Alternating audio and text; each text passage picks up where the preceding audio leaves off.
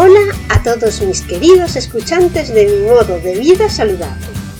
Soy Margot Tomé, creadora del blog mimododevida.com, una apasionada de la comida saludable y del deporte desde que tengo 10 años. Leo todo, todo lo que cae en mis manos sobre fitness y nutrición. No lo puedo evitar. Madre de familia numerosa, trabajo por las mañanas fuera de casa y estudio y hago deporte casi todos los días por las tardes. En este podcast voy a contarte cómo consigo que mi familia y yo comamos siempre de forma saludable a pesar de que no me gusta cocinar. Te cuento mis trucos para ahorrar tiempo en las gestiones diarias, cómo cocinar sano para 5 en poco tiempo y cómo hacer ejercicio a diario y algunas de las aplicaciones y herramientas modernas que me facilitan la vida. mimododevida.com Hoy, siguiendo con el reto de adelgazar 8 kilos, ya sabes que lo puedes buscar en Instagram como hashtag adelgazar 8 kilos, todo junto. Lo que vamos a hacer es coger ideas de recetas fáciles de preparar y que además sean bajas en calorías, sean saludables, basadas en comida real. Repollo lecue con merluza. Coges merluza fresca y también puedes coger filetes congelados, es igual. Lo importante es que no tengan espinas, por lo menos en mi casa, ya que los niños no soportan espinas. Además, este, el año pasado tuvimos una mala experiencia, ya que a mi hijo lo tuvimos que llevar al hospital a que le quitasen una espina de lubina. Así que en mi casa tienen que ser filetes de merluza sin espinas, congelados o frescos. Lo que haces es ponerlos en, en la lecue, pero debajo pones el repollo cortado en tiras pequeñitas y lo pones con un poquito de agua y 15 minutos. Después pones el pescado encima, lo pones 5 minutos y ya tienes la comida preparada. Antes de ponerlo en el microondas, esos 15 minutos, le puedes echar sal y si quieres puedes echarle una o dos cucharadas de aceite de oliva.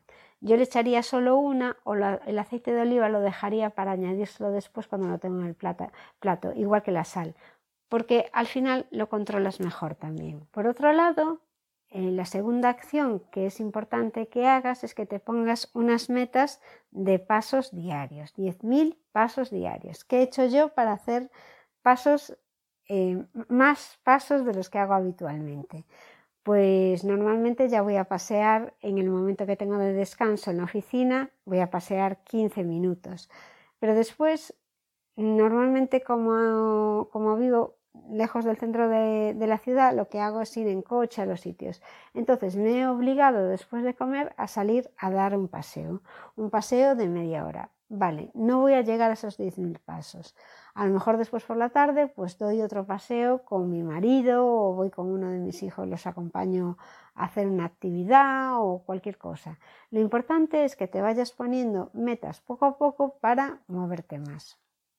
Ponte una tarea pequeña para llegar al objetivo y, y, eso, yo una de las tareas que me he puesto, aparte de hacer ejercicio de fuerza a diario, que lo voy a intentar porque creo que es muy importante mantener ese ejercicio de fuerza constante para mantener el músculo y para, para mantenerte bien, para mantener los huesos fuertes, eso es muy importante.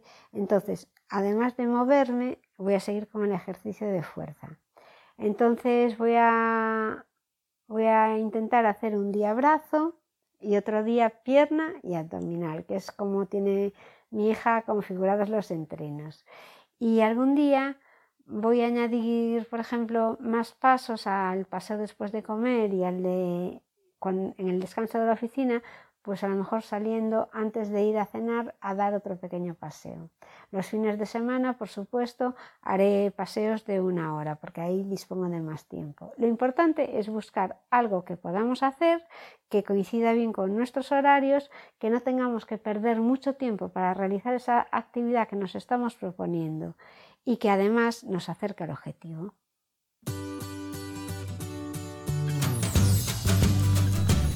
Hasta aquí mis consejos para hacer vida saludable en este entorno insaludable. Tengo muchos más, A lo mejor tú tienes alguno que te funciona y quieres dejármelo en los comentarios.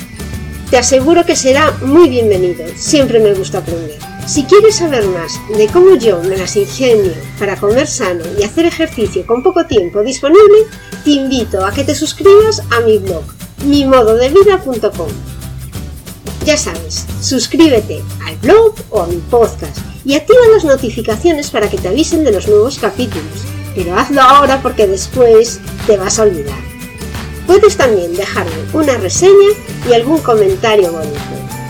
Esto es todo por hoy, mis queridos escuchantes. Este podcast ha llegado a su fin. Si quieres ver la versión en vídeo, puedes hacerlo en YouTube, en el canal de Margot Tomer.